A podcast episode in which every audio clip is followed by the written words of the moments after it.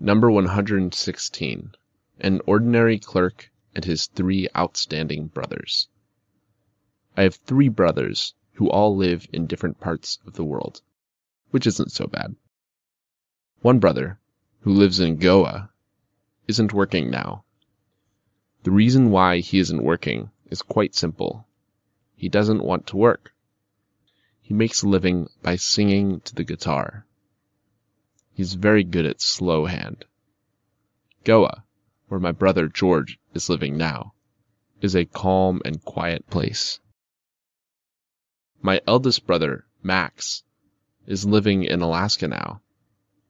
Alaska, which is usually considered to be a dull place, actually is quite an interesting spot. Just imagine, he wants to develop a hotel business in Alaska.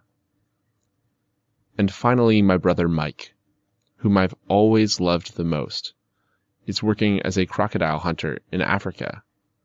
My brother has been interested in crocodiles, some types of which are on the verge of extinction, since childhood.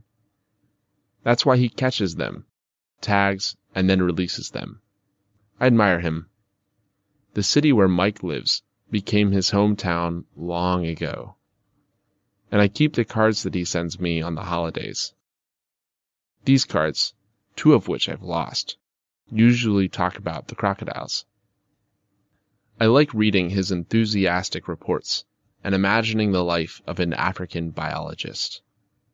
I like my brothers, whose stories always make me feel happy, in spite of the fact that I lead a very boring life.